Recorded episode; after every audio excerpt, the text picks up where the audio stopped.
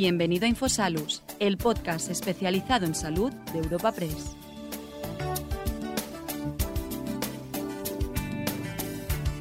Celebramos una nueva cita en los encuentros sociosanitarios de Europa Press para ofrecerte una entrega más de nuestro podcast Infosalus, en colaboración con AbbVie y la Asociación Española para el Estudio del Hígado.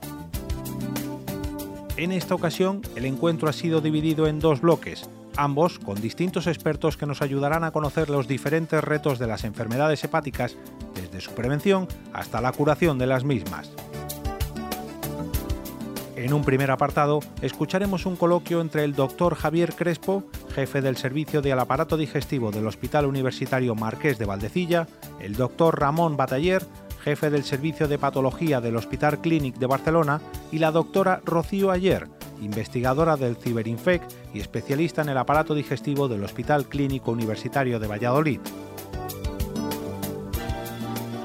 A continuación, para la segunda mitad del encuentro, contaremos con las intervenciones de la doctora Sonia Pascual, responsable de la unidad de hepatología del Servicio de Medicina Digestiva del Hospital Dr. Balmis, del doctor Manuel Romero, jefe del Servicio de Aparato Digestivo del Hospital Universitario Virgen del Rocío en Sevilla y vicepresidente de la Asociación Española para el Estudio del Hígado, y del doctor José Luis Calleja, jefe adjunto del Servicio de Gastroenterología del Hospital Universitario Puerta de Hierro Majadahonda en Madrid y presidente de la Asociación Española para el Estudio del Hígado.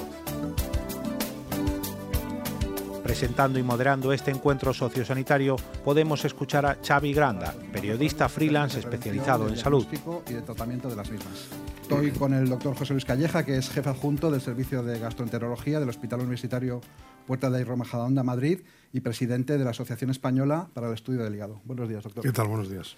Háganos una breve introducción. ¿Dónde estamos? Bueno, eh, yo creo que este, este desayuno que ha convocado eh, Europa Press y que hemos patrocinado desde la AEH y con la colaboración de AVI, yo creo que pretende poner un poco el foco en la importancia de las enfermedades hepáticas. Las enfermedades hepáticas son la undécima causa, de muerte en el mundo y es muy importante porque afecta especialmente a un segmento de población mucho más joven, esa mortalidad, que la que se produce con cáncer o con otras enfermedades cardiovasculares. O sea, afecta, vamos a decir, a la edad más productiva del, individuo. Luego hay un, daño, obviamente, para el propio individuo, pero también para la, sociedad. Entonces, desde la AEH hemos estado intentando promover el conocimiento, eh, digamos, de alguna manera la educación sobre la importancia de las enfermedades hepáticas, que son básicamente asintomáticas y que cuando tienen síntomas ya está en una fase mucho más eh, avanzada y por lo tanto con mucha menos capacidad de actuación. Este, este tipo de actividades se han centrado fundamentalmente en la prevención y yo creo que a lo largo del debate de hoy saldrán todos los conceptos importantes en que la mayor parte de las enfermedades hepáticas son prevenibles. Además necesitamos un diagnóstico precoz en esa fase asintomática y hablaremos seguro de la importancia de tener métodos fáciles, disponibles para todo el mundo para atacar eh, esta enfermedad. Y por último, hablaremos también de la importancia de tener acceso a los tratamientos más innovadores que se están desarrollando y que probablemente muchos de ellos, unos están ya y otros van a llegar en un tiempo corto, para que de alguna manera haya un acceso más fácil a esos tratamientos. Este es un, objetivo que tiene la Asociación Española para el Estudio del Hígado, que es una sociedad científica que reúne a más de 1.400 profesionales que trabajan en las enfermedades de hígado en España, de intentar concienciar a la sociedad concienciar a la agenda política para poner medidas que permitan en unos años tener un claro decrecimiento de las eh, enfermedades hepáticas. Hemos tenido, por un lado, la buenísima noticia de fármacos como los antivirales de acción directa para la hepatitis C, que han convertido una enfermedad que era antes la principal causa de cirrosis, de cáncer y de trasplante, en una enfermedad probablemente en unos años residual. Pero, sin embargo, otros factores de riesgo, sin embargo, están en crecimiento. Sabemos que cada vez hay más pacientes obesos, más pacientes diabéticos. El consumo de alcohol, especialmente después de la pandemia, ha crecido y son factores que van a compensar, digamos, la reducción de la mortalidad que se podría producir por curar hepatitis C o por curar hepatitis B. Así que este es el objetivo un poco de estos desayunos. Hemos seleccionado a un grupo de eh, personas de todo el territorio español, eh, expertas en distintos tipos de enfermedad hepática, en cada una de las enfermedades hepáticas, yo creo que este desayuno va a ser la oportunidad para discutir estos tres asuntos. Cómo podemos prevenir y mandarle mensajes a la población de prevenir la enfermedad hepática, cómo podemos ayudar y montar una estrategia para, de alguna manera, diagnosticar precozmente las enfermedades y cómo podemos mejorar con nuestras autoridades el acceso a los tratamientos.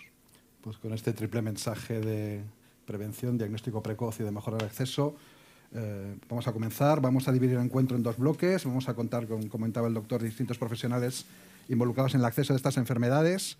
Eh, nos van a dar pautas sobre las medidas que debemos tomar tanto a la población general como a los profesionales sanitarios para reducir el impacto de las enfermedades hepáticas. De nuevo, muchas gracias a AVI por, por reunirnos y muchas gracias a la Asociación Española para el Estudio del Hígado por, por estar aquí. Um, tengo al doctor Ram Ramón Mataller, que es jefe de servicio de patología del Hospital Clínic de Barcelona y portavoz de la Asociación Española de Estudio del Hígado. Buen día, doctor. Buen día.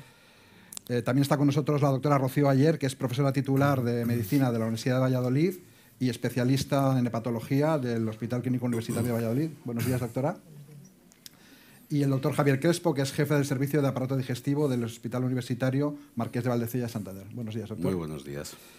Como comentaba el presidente de la EH, las enfermedades hepáticas son en su inmensa mayoría evitables o tratables si se implementan adecuadamente las medidas de prevención.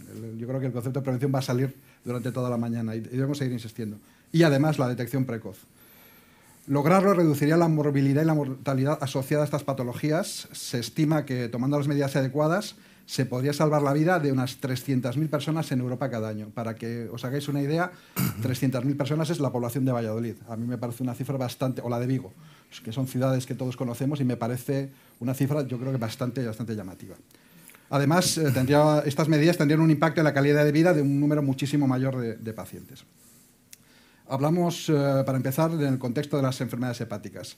El doctor Bataller, como, eh, como portavoz de la AEH, eh, ¿nos puede contar de forma muy breve cuál es el contexto de las enfermedades hepáticas y cuáles son las que tienen más prevalencia? Muchas gracias también por la invitación a Europa Press y a, Vía, la Asociación Española. Bueno, la, la, hepatología ha tenido un cambio bastante importante porque antiguamente pues casi todos los enfermos que veía en una sala tenían hepatitis C y desde que yo volví a Barcelona hace seis meses no hemos tenido ningún enfermo con hepatitis C ingresado. Ahora la prevalencia fundamental de las enfermedades hepáticas es el hígado graso, que es el, el consumo excesivo de alcohol, la obesidad o el síndrome metabólico, a veces la combinación. Hay enfermos que tienen las dos cosas. El hígado no duele y el no doler es algo que, que a todos nos gusta, pero es más difícil detectar una enfermedad que no duele una que duele. Y cuando duele ya es que la enfermedad está muy es, es demasiado tarde. ¿no? Entonces, cuando la enfermedad no duele, como es el hígado, el profesional ha de ir a los, a los pacientes de riesgo, por ejemplo, a sitios donde hay, por ejemplo, personas que miran tratamiento por adicción del alcohol. O en la medicina primaria, donde ves que una persona está tomando o bebiendo alcohol excesivamente. O un paciente que va a, un a una clínica de obesidad. Y hacerle pruebas no invasivas, que cada día hay más, para detectar si tiene enfermedad hepática.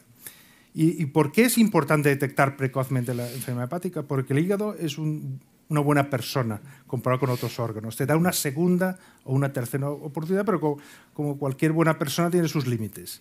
Si lo captamos pronto y hacemos cambios del estilo de vida, que van a hablar mis compañeros, tanto el hígado graso por obesidad como con alcohol puede revertir a prácticamente un hígado normal. Eso no todos los órganos pasa. Si te dañas un menisco, un menisco tres o cuatro veces, podrás mejorar, pero es muy difícil que el menismo sea perfecto. Yo creo por eso es muy importante ir a esos centros que tienen pacientes de riesgo, también dar más información a los, a los ah, médicos y a la sociedad de que usted es un paciente de riesgo de poder tener una enfermedad hepática, vaya a un profesional, que hay métodos no invasivos, relativamente sencillos, que le pueden detectar si tiene una enfermedad hepática, le vamos a dar tratamientos, cambio del estilo de vida, etcétera, para que ese hígado le dé una segunda oportunidad y se mejore y se normalice.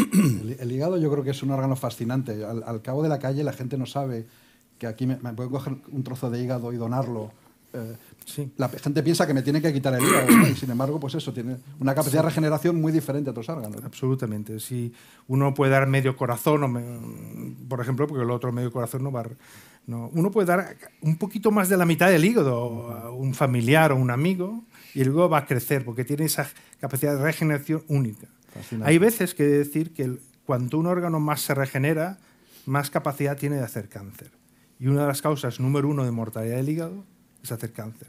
No hay muchos cánceres de corazón, por ejemplo. porque no se regenera mucho comparado con el hígado. La regeneración tiene cosas buenas, pero como todo en la vida, hay otro punto que si uno... al final lo que se gana por un lado se pierde, por, otro.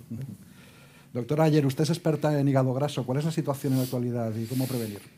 Bueno, eh, muchas gracias también por la invitación, por estar aquí y por darnos la oportunidad de que nuestros eh, pacientes conozcan la importancia que tiene eh, las enfermedades hepáticas porque hoy en día la causa más frecuente de enfermedad hepática crónica es el hígado graso, la enfermedad hepática metabólica por depósito de grasa. Eh, es una patología que afecta ya a uno de cada cuatro españoles eh, y esto va en ascenso y es paralelo al incremento de la obesidad y la diabetes. Tenemos el ejemplo de Estados Unidos, eh, que bueno, ellos eh, van más avanzados por desgracia y ya tienen como primera causa de trasplante hepático la enfermedad por depósito de grasa.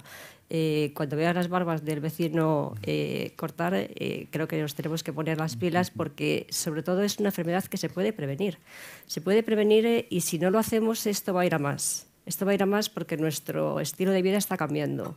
Eh, estamos en la cuenca mediterránea, pero los pacientes no hacen dieta mediterránea. La dieta mediterránea es un factor protector, esto está estudiado y demostrado, de enfermedad por hígado graso, y sin embargo la comida eh, rápida, la comida procesada, ultraprocesada, la grasa saturada, el azúcar, las bebidas azucaradas son un factor de riesgo para que esta enfermedad se desarrolle.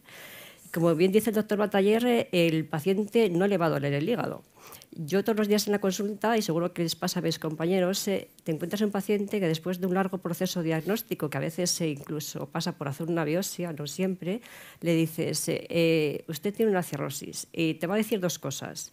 Lo primero, yo no bebo alcohol. Todo el mundo sabe que el alcohol produce una enfermedad hepática, pero yo creo que casi nadie sabe que la grasa produce cirrosis. Y yo creo que esto es un mensaje que tiene que llegar a la población, porque si no lo sabemos, no vas a cuidar tu estilo de vida. Entonces te estás haciendo daño sin darte cuenta y a lo mejor es tarde cuando ya lo diagnosticas. Y lo segundo que te van a comentar es, eh, si a mí no me duele nada, me encuentro fenomenal.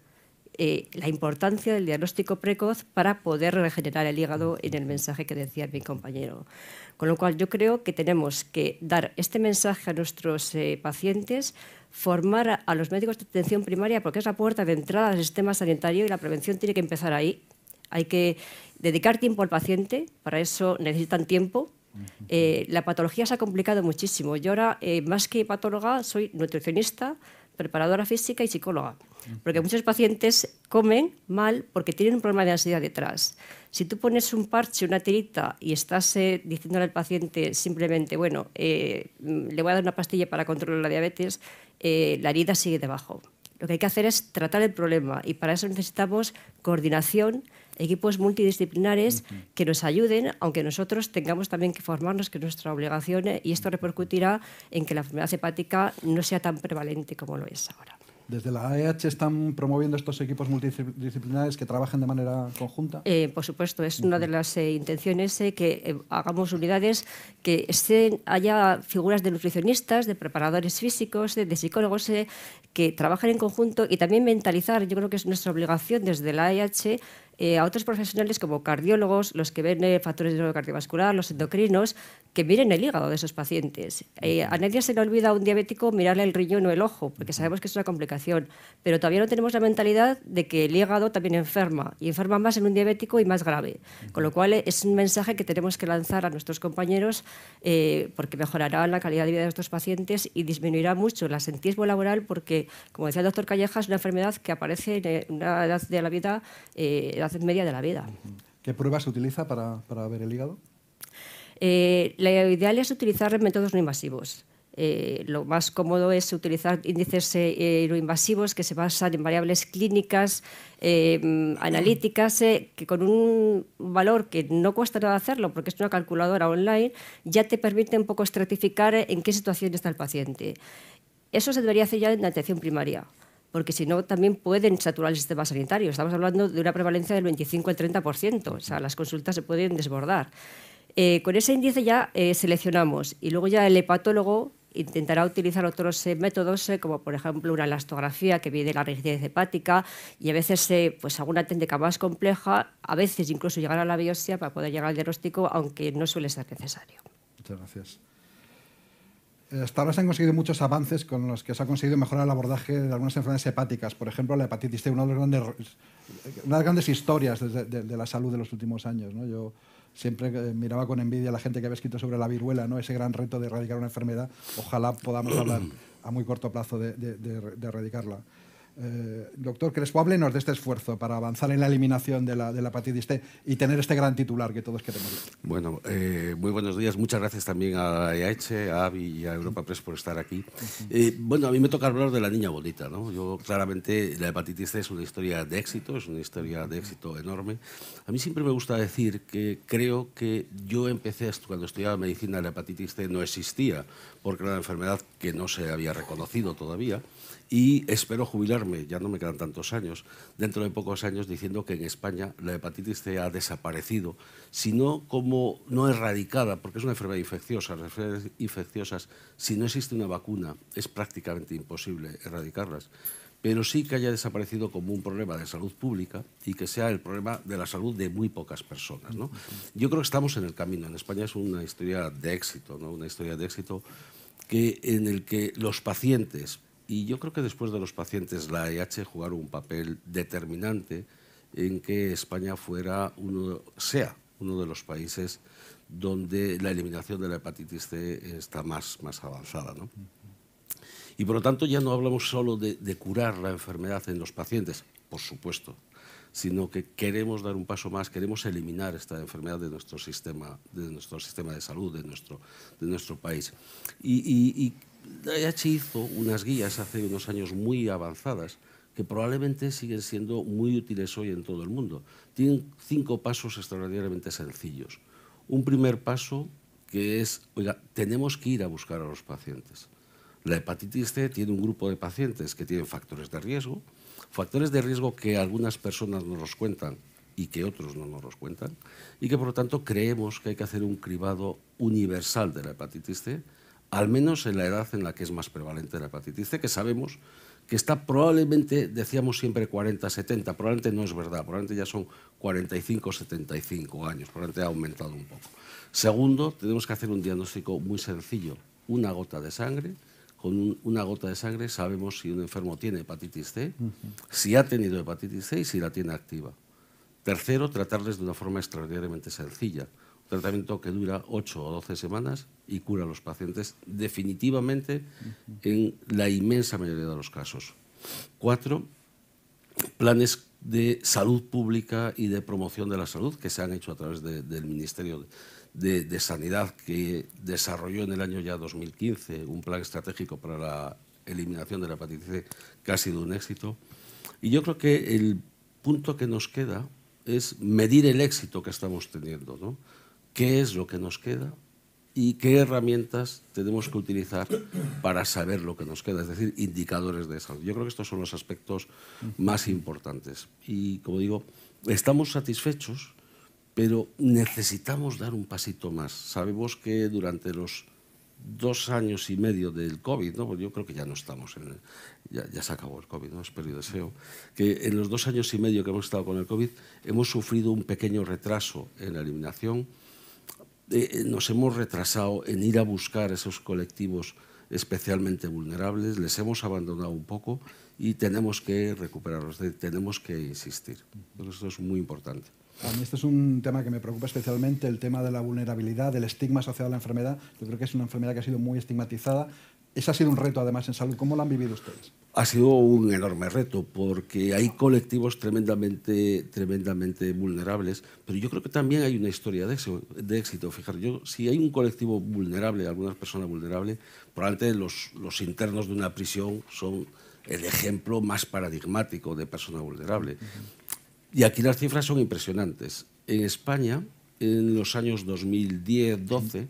la prevalencia, el número de personas que estaban infectadas por el virus de la hepatitis C en la prisión era una de cada cinco, 20%. Esto estamos hablando de, en España la población penitenciaria oscila, ¿no? pues es variable, pero está entre 50 y 75 mil personas aproximadamente, lo cual quería decir que había entre 10 y 15 mil enfermos.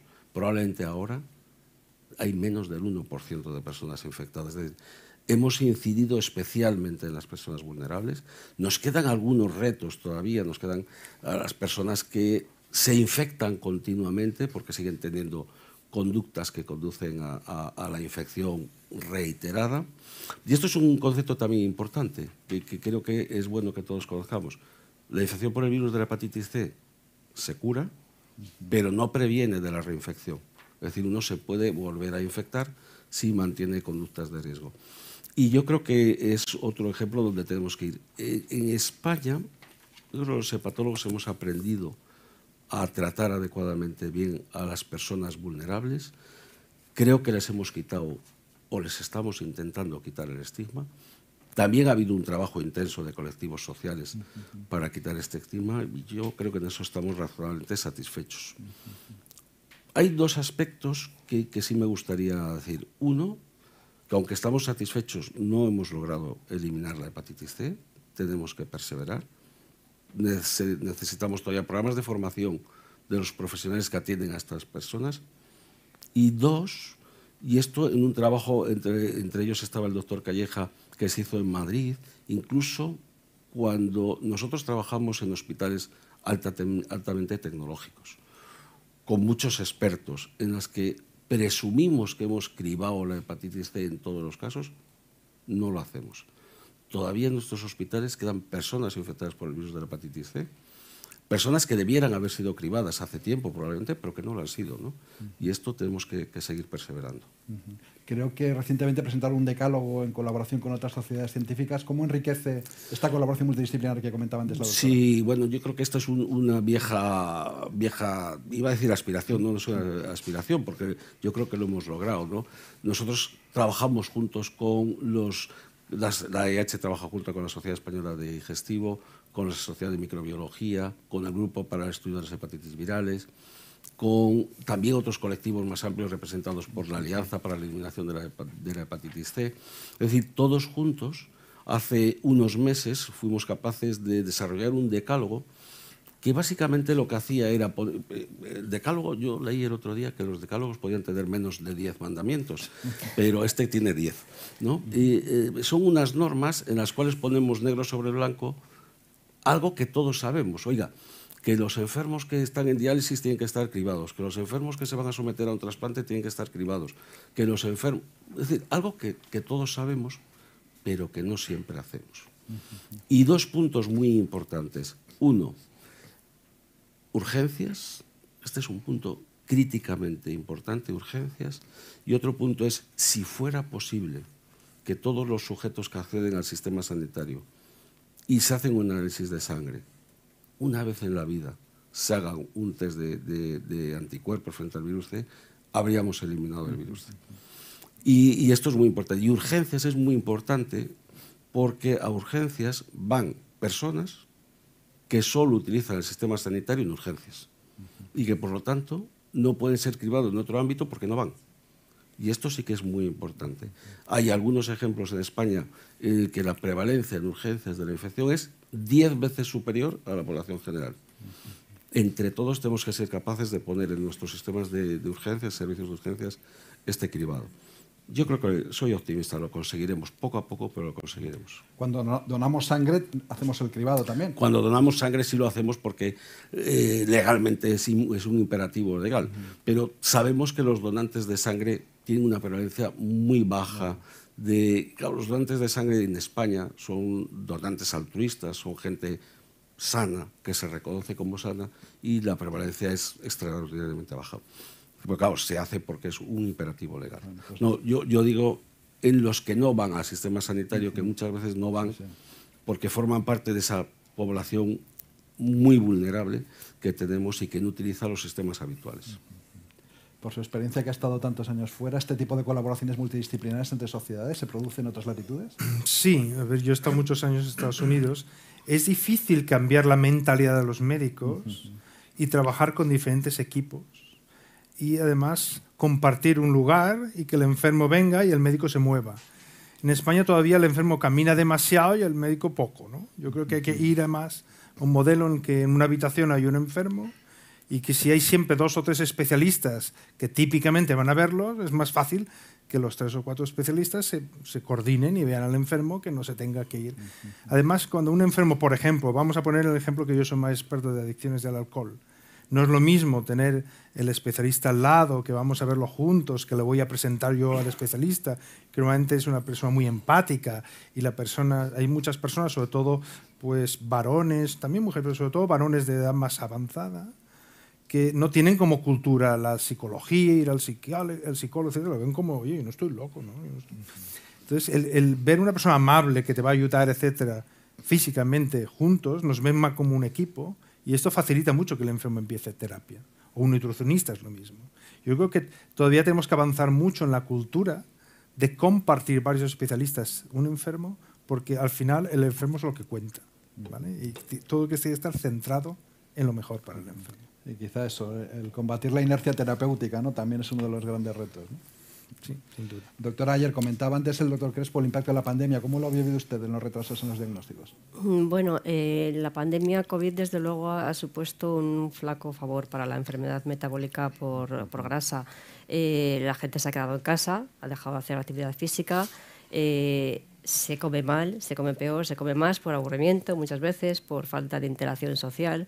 Eh, y además se bebe más alcohol. Eso está demostrado que durante la pandemia subió el consumo de alcohol. Y estos cambios, lejos de ser coyunturales, han pasado a ser estructurales, porque muchas veces el paciente te dice, es que desde la pandemia dejé de ir al gimnasio y ya no vuelven.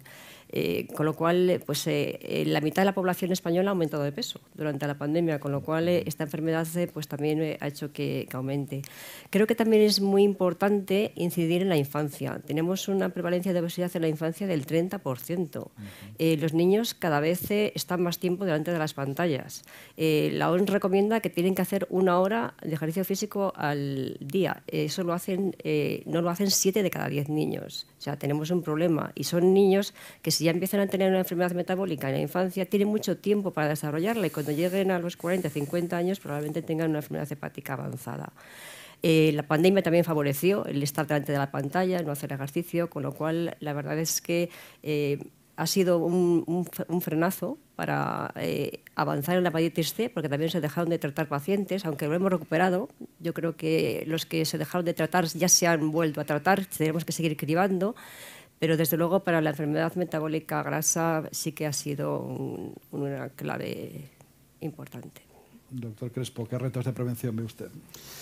Bueno, yo creo que ahí eh, la prevención tenemos que tener en cuenta tres cosas. Algunas ha dicho eh, el profesor eh, Bataller, pero una es el hígado no duele. Esto es muy importante, por lo tanto uno no tiene percepción de enfermedad hepática hasta muy tarde y esto es extraordinariamente importante. Dos, como me toca hablar de virus C, yo le diría a toda la población que se tiene que haber hecho un anticuerpo frente al virus de la hepatitis C alguna vez en su vida. Y si no se lo ha hecho, que se lo pida a su médico tiene un coste mínimo y es una herramienta que es extraordinariamente importante. La hepatitis C no solo uno se cura, es que se puede transmitir, se puede infectar y por lo tanto es doblemente importante.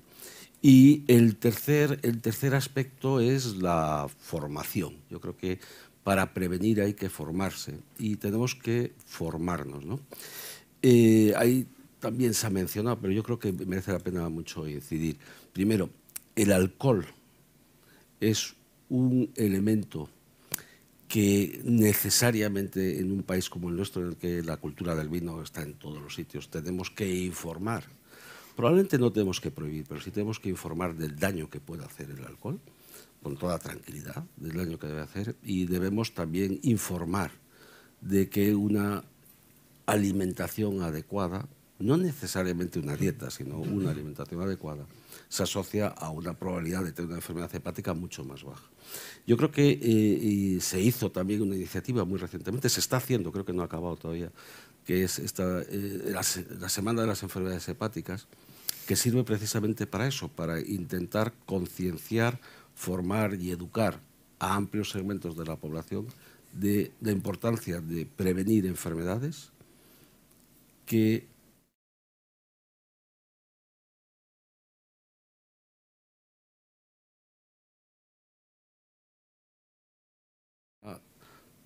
forma y la calidad de vida que tengan durante el resto de, su existencia.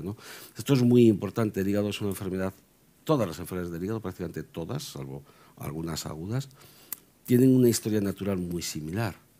10, 15, 20, 30 años latiendo mientras la enfermedad va progresando lentamente, la fibrosis progresa lentamente, y un periodo muy corto en el que la enfermedad adquiere velocidad de cohete, una cambia de un crecimiento lentamente progresivo a un crecimiento exponencial, donde prácticamente no podemos hacer nada. Y esto la gente lo tiene que saber, porque en mitad de eso el enfermo no, no tiene síntomas. Es imprescindible que nuestros colegas, los médicos de atención primaria y la población en general sepa que hay que hacer esto. Y repito, y una vez en la vida un anticuerpo frente al virus de la hepatitis C para eliminar la enfermedad. Yo creo que es importante recalcar cómo se transmite la hepatitis C, porque seguro que hay gente que no está viendo que, no lo tiene claro. Bueno, la hepatitis C, como otras muchas eh, eh, enfermedades de transmisión parenteral, se transmite fundamentalmente a través de fluidos biológicos, fundamentalmente a través de sangre. Y esto sí que se sabe, pero yo diría que, que este es un mensaje razonablemente conocido, pero a veces sucede que uno ha tenido contactos inaparentes y que los ha olvidado. A veces sucede que uno tiene 60 o 70 años y se sometió a una pequeña intervención quirúrgica hace muchos años, le pusieron sangre o hubo una contaminación y no lo sabe. Es importante la vía de transmisión, pero yo creo que en este momento es más importante que le hagan un análisis de sangre, que no cuesta nada. Menos de un euro. Me van a permitir que cuente una historia personal. Un tío mío se contagió en la mili porque la persona que vacunaba no tuvo la precaución de hervir la jeringuilla y contagió una persona a todo el batallón. Yo, pues yo, yo te tomo ese, ese, esto porque yo que hice la mili ya también hace unos pocos años, se vacunaba en función de los que hayan tenido hepatitis en un lado, los que no hayan tenido en otro lado. Y no era la misma aguja, pero casi. Casi, casi. Y casi, no era la misma, pero casi. Por lo tanto, no hace tantos años que eso podía pasar. En Estados Unidos son muy habituales las campañas de concienciación. ¿Qué podemos aprender de allí para educar al paciente español y al ciudadano español?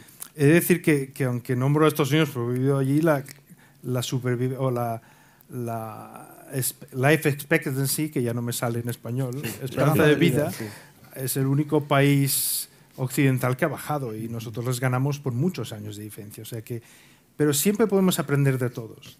La primera cosa que tuve de, de shock contracultural cuando volví a España es que aquí se vende alcohol a los jóvenes menores de 18 años.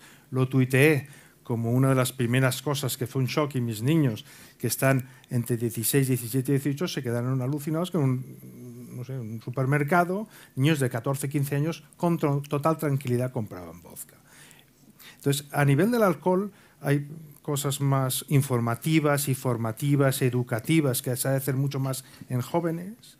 Hay cosas más cooperativas. Yo me gustaría, por ejemplo, que las empresas y las asociaciones que producen alcohol que yo creo que es una cosa que en moderación, etcétera, es una cosa cultural en España maravillosa, pero que también colaboraran un poco con nosotros, con las asociaciones, también para intentar hacer investigación, etcétera, cómo podemos evitar que haya, personas que eh, desarrollen enfermedades por el alcohol. Hay que tener en cuenta que el alcohol es intrínsecamente adictivo. Tú das el alcohol a la persona más fuerte mentalmente de España, es Nadal, eh, que, que me perdone, le das alcohol no sé, un mes seguido una botella de vodka, lo paras y va a hacer un signo de abstinencia. La persona más fuerte mentalmente famosa en nuestro país, por ejemplo. O sea, el alcohol intrínsecamente es adictivo. Y hay personas que genéticamente tienen predisposición al alcohol. O sea, tenemos una obligación, yo diría ética como sociedad, de colaborar y evitar que esas personas predispuestas genéticamente, más vulnerables, que van a hacer una adicción y una enfermedad hepática, ayudarles y prevenirlo. ¿no? Y finalmente las medidas restrictivas o de, no sé, subir los impuestos, etcétera, las medidas restrictivas son lo último. Y a mí me gustaría más, sobre todo desde la Asociación Española, que hiciéramos medidas más de educación, formativas y cooperativas para que entre toda la sociedad vayamos a, la misma. ¿no? Yo creo que en los colegios, ya para finalizar, nos enseñan los reyes godos, por lo menos a mi edad nos enseñan, etcétera, pero caray, enseñar algo que te va a hacer vivir más, más tiempo y con mejor calidad de vida me parece un, una materia interesante para los niños. Yo creo que la salud debería entrar más en los currículos de los colegios de lo que está en la actualidad. ¿Esta vía neurológica que me parece fascinante puede ser útil en un futuro para prevención? Neurológica. Sí, en el sentido de que hay personas más predispuestas. Sí, sí. De hecho, uh, se sabe que hay, digamos, variaciones genéticas eh, y muchos de mis enfermos tienen la madre o el padre o ambos con enfermedades de alcohol y hermanos y se sabe muy bien que hay una predisposición genética. ¿vale? También hay estudios, por ejemplo, que demuestran que cuanto menos luz haya y cuanto más frío la gente bebe más. Es un estudio que hicimos que tuvo mucha, mucha... O sea, que hay factores genéticos, factores ambientales, el estrés. Y como ha dicho el doctor ayer muy bien, yo creo que el que toman eh, alcohol en exceso muchas veces es como un mecanismo para paliar ansiedad, depresión, dolor, que no duermes. Y todo esto, si no lo captas, es muy difícil tratar el abuso del alcohol.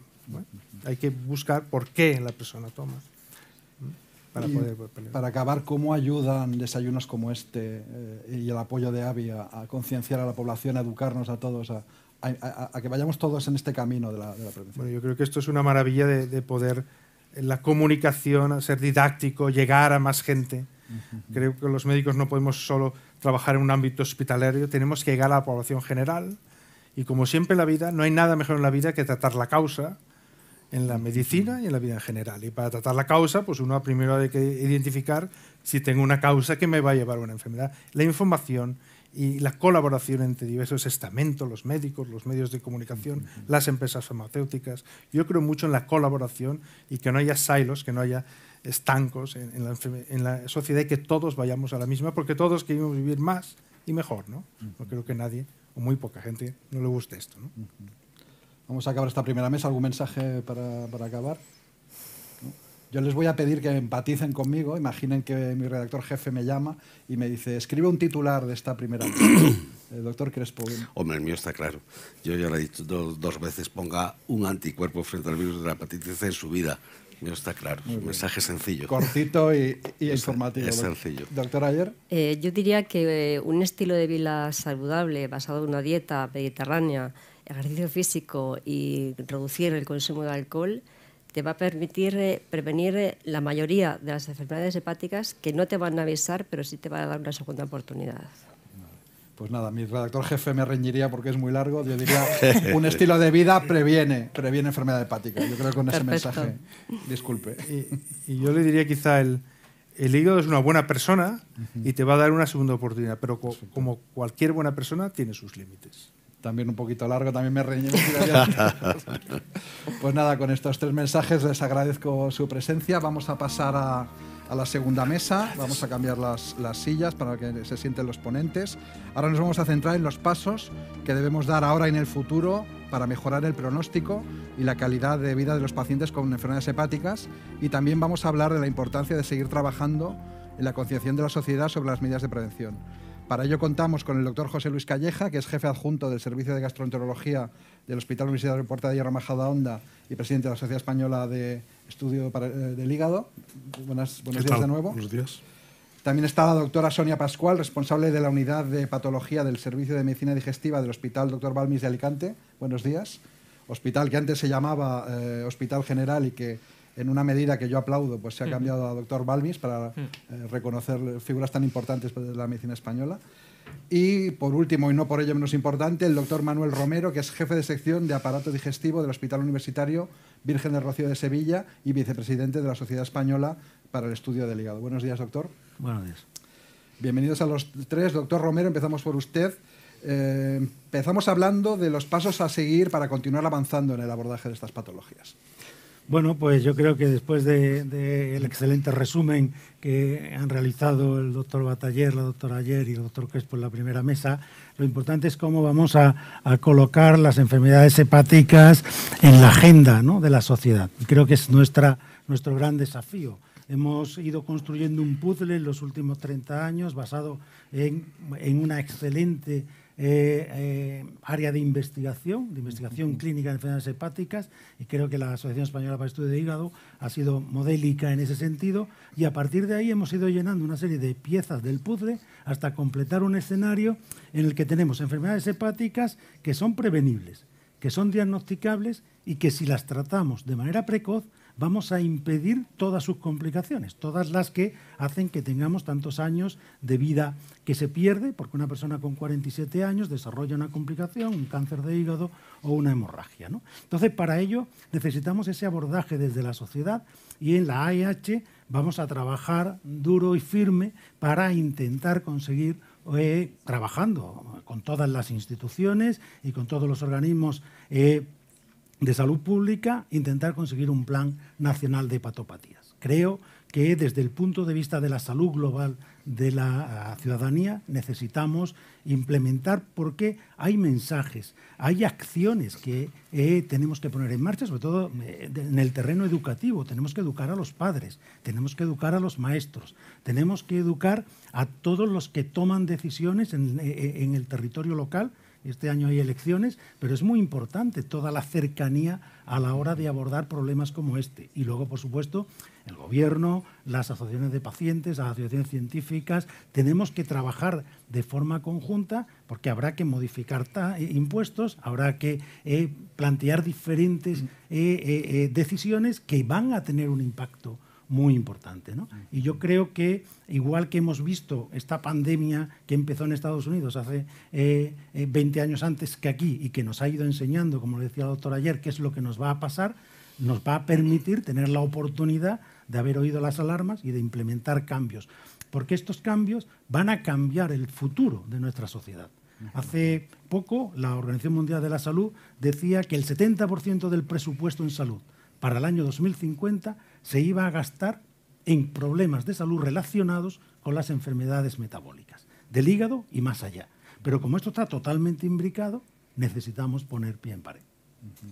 Eh, ¿Cómo es la relación con las autoridades sanitarias? ¿Son receptivas a sus reivindicaciones? Bueno, en general eh, creo que hemos tenido siempre una relación muy positiva y muy, muy...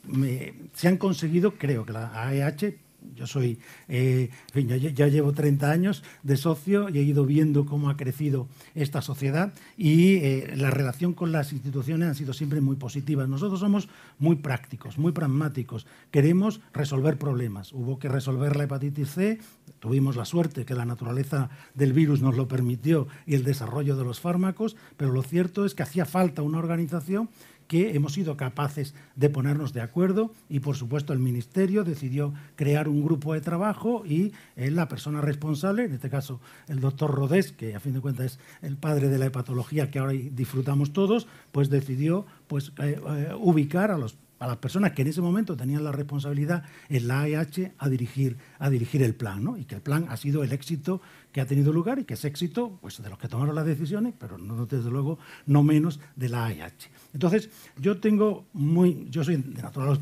optimista, pero creo que el entorno que me rodea es un terreno sembrado para hacerlo y estoy convencido de que, de que va a ser así. De hecho, hemos iniciado unos tibios eh, contactos, porque la verdad es que esto eh, es una... Eh, es curioso que en medicina y, en el día a día de pronto aparece una idea que uno lo que más le sorprende es cómo no apareció esta idea hace cuatro años, hace... Pero es que se van modificando los escenarios de una manera real. O sea, la capacidad que tenemos ahora mismo de actuar sobre las enfermedades hepáticas no la teníamos hace cinco años. No me voy ni siquiera a diez. Entonces, en este contexto, en este momento, ahora es como hemos empezado a hablar y, bueno, ya hemos eh, iniciado los primeros contactos y la, vamos, han sido absolutamente receptivos y yo creo que, que puede ser que puede ser una realidad. Desde luego, el escenario de debate, de discutirlo, de plantearlo, los pros y los contras, seguro que va a tener lugar. Y luego la implementación esperemos que, que sea una realidad. Déjenme que mande un recuerdo muy cariñoso al doctor Rodés, que es el hepatólogo de mi familia, y, además al que he tenido muchas veces la suerte de entrevistar cuando, cuando vive en Barcelona. Ha sido nuestro faro. ¿Cómo, cómo, ha cambiado este panorama que comentaba el doctor, el escenario, y qué está haciendo la EH en este escenario tan cambiante? Bueno, la, la EH como sociedad científica tiene un compromiso, primero con sus socios, obviamente, pero también con la sociedad y con los pacientes. Y desde siempre ha colaborado, ha visto que sus objetivos estaban más allá de, mm, digamos, lo, típico que hacen las sociedades científicas de fomentar la investigación, comunicar los resultados, generar congresos y debates, que eso ha sido una parte muy importante de nuestra actuación. Pero ya hace tiempo que la EH entendió que sin la colaboración de la sociedad, sin la colaboración de los pacientes, los problemas no se iban a resolver. En ese sentido, desde hace muchos años, desde mucho antes de que el doctor Romero y yo estuviéramos en la Junta Directiva, eh, la EH ha tenido un compromiso especial en la divulgación, en, digamos, alertar a la sociedad sobre la importancia de las enfermedades hepáticas con diferentes tipos de iniciativa. De hecho, lo que ha comentado el doctor Romero, nosotros hemos tenido la fortuna de poder asistir a la creación del Plan Nacional de Hepatitis C, que fue una iniciativa instigada desde el primer momento por la Nación Española para el Estudio del Hígado, con algunas dificultades iniciales que fácilmente se resolvieron después, cuando todo el mundo puso de su parte. Y es un poco lo que comentaba el doctor Bataller, de que intentamos colaborar. En ese momento se pusieron de acuerdo ministerio, autonomías, pacientes, industria farmacéutica y sociedades científicas y profesionales. Y en muy poco tiempo se articuló un plan que ha sido un ejemplo internacional. Yo creo que de pocas cosas en España se puede estar más orgulloso como país de haber montado un plan nacional de hepatitis C que ha tratado a más de 160.000 pacientes y que está a la cabeza de cualquier eh, eh, plan de los que se ha eh, puesto en cualquier otro país europeo o incluso, por supuesto, en Estados Unidos. Y esto ha sido gracias al esfuerzo de colaboración.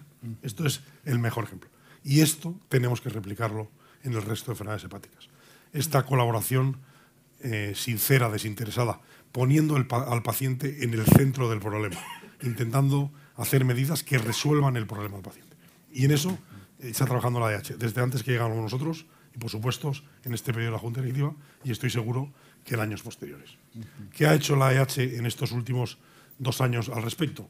Lo primero, hemos organizado lo que ha comentado antes el doctor Crespo, la Semana de las Enfermedades Hepáticas, un poco para, de nuevo, reivindicar y, dar a conocer a la población los problemas de las enfermedades hepáticas. Lo hemos hecho en Galicia, en Asturias, en Cantabria, en la Comunidad Valenciana y en la Comunidad Andaluza con un éxito de participación de numerosos hospitales, yendo a institutos de secundaria a dar charlas sobre la importancia de la obesidad, montando mesas redondas en los hospitales sobre eliminación de hepatitis C, tratamiento del cáncer, el tratamiento de la enfermedad hepática metabólica, diagnóstico precoz con otros profesionales, intentando hacer todo esto que estamos hablando, implicar a otros colegas profesionales, médicos de primaria, especialistas en endocrinología, especialistas en infectología, radiólogos, cirujanos, poniendo el valor el trasplante, que en España también es un modelo de éxito. Afortunadamente en nuestra especialidad tenemos probablemente los dos modelos de éxito más exportables de la medicina española, que son el Plan Nacional de Hepatitis C y la Organización eh, de los Trasplantes, en este caso lo que nos toca a nosotros es el trasplante hepático, y hemos hecho eh, esto en, estos últimos años. Nos queda por hacer la Semana de Enfermedades Hepáticas en Madrid, que será la semana que viene, del 13 al 17 de febrero, también con participación de los principales hospitales de la Comunidad de Madrid, y la última será la Comunidad de Cataluña, que será eh, a partir de, después de Semana Santa. Dicho esto, eh, esto ya es casi pasado, hemos hecho sobre todo el año 2022 eh, y lo que queda 2023, y ahora nos embarcamos como sociedad en la creación de este Plan Nacional de Patopatías. El doctor Romero, la doctora Ayer, el doctor Crespo y yo fuimos al Parlamento Nacional hace unos meses a plantear a los grupos políticos este asunto de la importancia de las enfermedades hepáticas tuvimos una muy buena recepción por la mayoría parte de los, de los eh, diputados que muchas veces desconocían eh, aspectos como los que se han comentado hoy de la importancia de la prevención, el diagnóstico precoz, y en ese momento nos comprometimos a elaborar un plan, un plan holístico, un plan global que, abordara la enfermedad desde todos los puntos de vista y que implicara, insisto, a de nuevo a todos los agentes, que estuvieran, por supuesto, en este plan. Y de hecho, insisto, se va a, realizar en los próximos meses, que estuvieran implicados desde el principio eh, eh, personas que trabajan en política, de los principales grupos parlamentarios, personas que trabajan en farmaindustria, por supuesto profesionales eh, sanitarios, hepatólogos, pero también especialistas de alguna otra especialidad implicada, médicos de familia y, por supuesto, asociaciones de pacientes.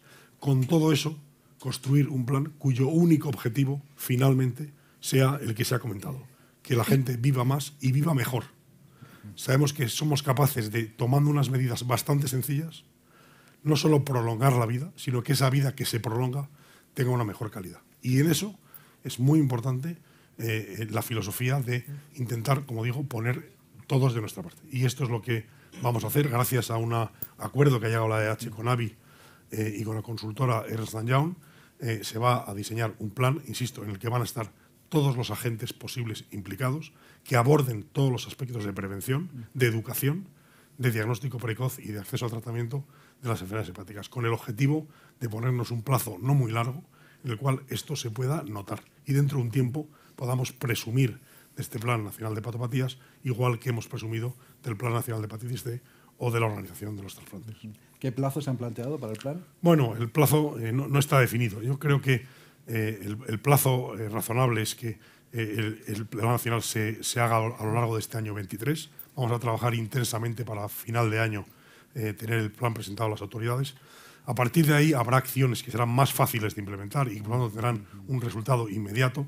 Otras acciones probablemente van a tardar eh, un poquito más de tiempo, pero eh, intentaremos diseñar un plan en el que nadie se sienta agredido, nadie se sienta restringido, sino que todo el mundo vea que todas las medidas priorizadas, que ese será uno de los objetivos del plan, priorizar las medidas para cual las primeras que tenemos que poner en marcha sean inmediatas, habrá alguna otra que necesite de un mayor eh, cambio social, pero que todo el mundo que esté allí intente, ver que se trata de hacer algo siempre en, beneficio del paciente. Doctora Pascual, desde su experiencia, ¿cómo mejorar este trabajo multidisciplinar que comentábamos antes? ¿Cómo mejorar esa coordinación con la atención primaria? A ver, eh, los médicos desde hace mucho tiempo ya, eh, sobre todo a nivel hospitalario, quizás ese es el defecto, eh, trabajamos mucho en comités multidisciplinares. Hemos aprendido que necesitamos en muchísimas circunstancias de los pacientes trabajar con otros especialistas y con otros estamentos, no solo con otros médicos, sino con otros estamentos para buscar siempre el mejor beneficio para el paciente. En este sentido, la hepatología es una especialidad más que también ha tenido que aprender e integrarse en comités multidisciplinares. El trasplante hepático es el paradigma del ejemplo. Un comité multidisciplinar de trasplante hepático está compuesto por cirujanos y hepatólogos, pero también por psiquiatras, psicólogos, nutricionistas, enfermeras, anestesistas, intensivistas, nefrólogos, cardiólogos, porque todos juntos vamos a permitir que el paciente llegue en las mejores condiciones y en las más óptimas condiciones a un trasplante. De manera análoga, tenemos también comités multidisciplinares para tratar los tumores hepáticos, exactamente con la misma filosofía. Radiólogos de imagen, radiólogos de, tratamientos, cirujanos, hepatólogos, oncólogos, médicos y radioterapeutas. Trabajamos todos juntos para que la medicina, para lo que, lo que vamos a hacer, para lo que vamos a conseguir para ese paciente sea su máximo beneficio y siempre de manera muy personalizada, porque hoy día con la alta especialización que tenemos nos podemos permitir en muchos casos tratar a cada paciente según sus características y según la experiencia que, tenemos cada uno. En este sentido, quizás lo que nos falta todavía más es integrarnos mucho más con primaria. El especialista en medicina familiar y comunitaria, que es un especialista como lo somos nosotros, es el, es el profesional que mejor conoce las circunstancias del paciente la primaria es nuestra puerta de entrada junto con urgencias. Es la puerta a la que van los pacientes. Es donde va el usuario que a veces no sabe que es un paciente.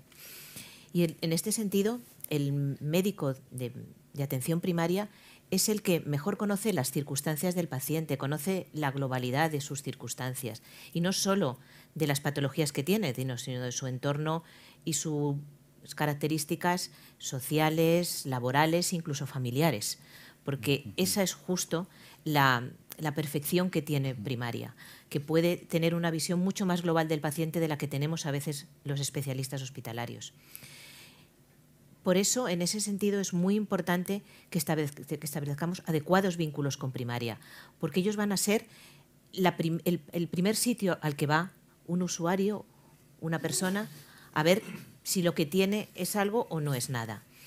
De hecho, las guías de práctica clínica, tanto las de primaria como recientes en nuestras, eh, recomiendan que dentro de la analítica general que se hace una persona una vez al año, no solo se cribe la, hepatitis C, que al fin y al cabo es un cribado que se hace una vez en la vida, sino que es analítica que busca pues, si el paciente tiene colesterol, si tiene la glucemia elevada, si tiene un, ácido úrico alto. Se incluya siempre una analítica hepática, porque eso sí que no es algo que hay que hacer una vez en la vida, sino que hay que hacerlo Pues, por ejemplo, en su analítica anual, porque una enfermedad hepática puede no haberse manifestado en una analítica y sí que estar presente en la analítica del año siguiente.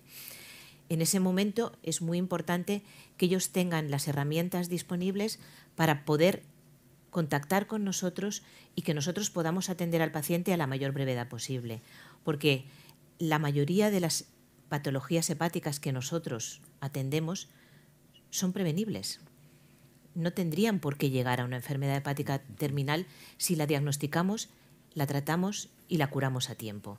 De hecho, si uno lo piensa, el trasplante en realidad es un fracaso de la prevención, porque muchísimos de nuestros pacientes, no todos, pero muchos, son pacientes que si se hubieran diagnosticado en fases iniciales y hubiéramos puesto las medidas adecuadas, no habrían llegado a una enfermedad hepática terminal y no habrían necesitado un trasplante.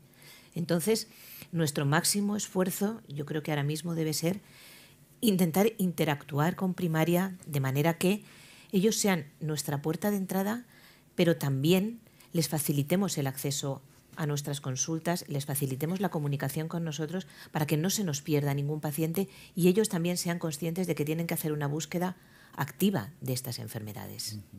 Déjenme que barra para casa. Mi madre es farmacéutica, yo me crié en, la robótica en, en Torrejón. Em, ¿El farmacéutico podría tener un papel también? Eh, al fin y al cabo tenemos todos una farmacia al lado de casa. Eh, totalmente, totalmente. A ver, hay muchos puntos, muchos puntos de entrada que podríamos, que podemos cubrir. Eh, las unidades de salud mental. A veces un usuario no va al médico de atención primaria y va a una unidad de salud mental. En la comunidad valenciana, por ejemplo, las UCAS, que son las unidades de conductas adictivas, están integradas dentro de los propios centros de salud. Es otro punto de entrada en el que tenemos que incidir. Y, por supuesto, una farmacia. Una farmacia no es más que un sitio donde la, gente va porque está enferma. Puede ser una enfermedad banal o puede no serlo. Y un farmacéutico está preparado para poder decirle a alguien, ve a tu médico de cabecera, que eso requiere una analítica y que investigue qué es lo que te está ocurriendo, por supuesto. Doctor Romero, este reto de formación a todos los niveles, ¿cómo, lo, afrontan? Bueno, pues yo creo que las áreas, quizás, ¿no? en el manejo de las enfermedades hepáticas comunes, eh, la formación, eh, bueno, pues venimos haciéndola de manera, de manera eh, habitual, pero quizás emerge un área en el que tenemos especial interés, que es cómo vamos a adaptar toda la medicina personalizada y de precisión a la, a la hepatología, ¿no? porque tiene, tiene mucho, mucho, que, mucho que aportar, ¿no? por dos elementos fundamentales. Primero, porque tenemos un grupo de enfermedades hepáticas minoritarias, enfermedades raras, en las que necesitamos pues, una serie de dispositivos y de elementos que nos permitan acceder a las técnicas diagnósticas para poder clasificar, poner un, un diagnóstico y que el paciente tenga acceso a un tratamiento específico y por otro lado todo lo que nos aportará la medicina de precisión a la hora de estratificar a los pacientes con enfermedades comunes, ¿no? Al paciente que toma alcohol y que tiene una enfermedad hepática alcohólica o que tiene una esteatosis hepática metabólica o que tiene una, una hepatitis B o C puede tener un pronóstico y de hecho tiene un pronóstico diferente dependiendo de, esas, de esos elementos que le hacen que eh, sea diferente y único, ¿no? Como somos todos. Entonces, creo que la formación en cómo, como eje transversal del área de patología, cómo formarnos en conocer mejor pues cuáles son las diferentes formas de estudio, las indicaciones de esos estudios, dónde se pueden hacer, si hay centros de referencia. Bueno, pues plantearlo de alguna manera porque es un área que no podemos olvidar. Es verdad que las enfermedades por prevalencia nos agobian y tenemos pues eso, un 25, un 30% de, de la sociedad, ¿eh? que estamos hablando uno de cada tres de cada cuatro con esteatosis hepática metabólica, pero también tenemos esas otras enfermedades que generan pues mucha pérdida de calidad de vida, mucha inquietud en la familia y que tenemos y que tenemos que abordar. Entonces yo creo que desde la EH, aparte que este tipo de aproximaciones nos, nos incluyen mucho más en la, en la, salud global, ¿no? A la hora de utilizar todas las herramientas que tengamos disponibles, un objetivo fundamental tiene que ser que todo el mundo las conozca, sepa utilizarlas y las aplique. Doctor Calleja, ¿cómo llevar estos mensajes a la ciudadanía y a los niños, ¿no? que quizá es, es un público objetivo muy importante? ¿no? Bueno, yo creo que todas estas acciones dirigidas un poco a, a, poner en, la agenda eh, las enfermedades hepáticas ayudan. Es verdad que lo han comentado previamente que quizás eh, ya no solo para la salud del hígado, creo que los alumnos de primaria y secundaria tienen pocas asignaturas dedicadas a la salud, que es probablemente uno de los aspectos más relevantes que pueden tomar. Yo creo que deberían tener una asignatura de hábitos saludables claramente para explicarles a qué se, digamos, se arriesgan en el caso de estas conductas adictivas. Tenemos un problema muy importante con el alcohol en la juventud. Ya se ha comentado previamente que es muy frecuente aquí en España que el consumo de alcohol empieza a los 14, a los 15 años. Esta es una realidad de la cual no nos podemos sustraer y que realmente eh, hay que abordarla no con métodos punitivos solo, sino claramente con educación de la, de la población. En ese sentido, todas estas acciones que hacemos nosotros siempre enfocamos a la gente más joven, que es la gente con más futuro, que es la gente que de alguna manera tiene que hacer cambiar un poco la dinámica que hay en la, en la sociedad española. Y, y, luego, por supuesto, pues eh, intentando no estigmatizar a los pacientes. Estas son enfermedades que a veces la, la, sociedad las percibe como que se han autoinfligido por parte del, del, paciente y como hemos demostrado aquí, la mayor parte de las enfermedades hepáticas realmente tienen muy poco que ver con lo que el paciente ha hecho. A veces son predisposición genética, a veces es aspectos ambientales, hay un factor individual muy importante. Todos los pacientes merecen nuestra ayuda, merecen nuestro reconocimiento y merecen nuestro esfuerzo en intentar prevenir. Yo creo que el mensaje de la prevención es el más importante de los tres. Es importante hacer un diagnóstico precoz, sí, pero para prevenir. Es importante prevenir para intentar evitar que las enfermedades acaben, esa buena persona que ha comentado el doctor eh, eh, Bataller se acabe cansando y ya no más, no de marcha atrás. Ese es el momento en el cual todos nuestros esfuerzos tienen que estar dirigidos hacia eso. Pues yo creo que ha sido una mañana muy, muy interesante. Les voy a pedir, como los anteriores em, ponentes, que se conviertan en periodista por cinco segundos. Doctor Crespo. Eh, doctor Romero, perdón. Bueno, tenemos que, trabajar todos por conseguir un plan nacional de patopatías. Eh, doctora Pascual. Mm, una analítica hepática al año. Yo tengo que poner el último, siempre es el más, complicado, pero me voy a, basar en uno muy antiguo. En las enfermedades hepáticas, prevenir es curar. Pues nada, con ese mensaje tan claro nos, nos quedamos. Eh, como ven, todavía queda mucho trabajo por hacer. En España se está trabajando desde todos los niveles para mejorar el abordaje de las enfermedades hepáticas, que suponen una gran carga asistencial. Entre otras cosas, estamos más cerca que nunca de eliminar la hepatitis C, que como comentábamos es uno de los mayores hitos de la historia de la medicina. Además, ya hay en marcha planes de prevención, detección precoz y tratamiento temprano de otras enfermedades hepáticas, como la enfermedad hepática metabólica grasa, NASH, enfermedad hepática alcohólica, hepatitis virales, enfermedades hepáticas raras y el hepatocarcinoma, por lo que podemos mirar con optimismo, con cierto optimismo, al futuro de estas patologías.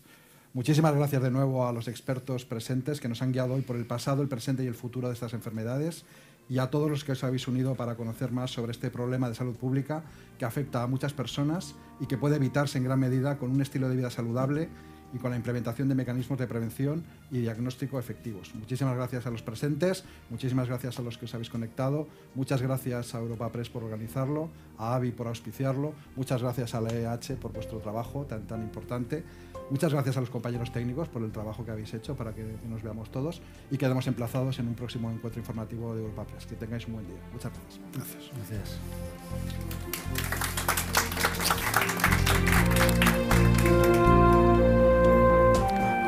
Despedimos esta entrega de Infosalus, el portal sanitario de la agencia de noticias Europa Press, invitando a todos nuestros oyentes a descubrir el resto de episodios de este programa, así como los distintos podcasts de nuestra red a través de europapress.es barra podcast. Recuerda que puedes encontrar todos ellos en las principales plataformas de podcasting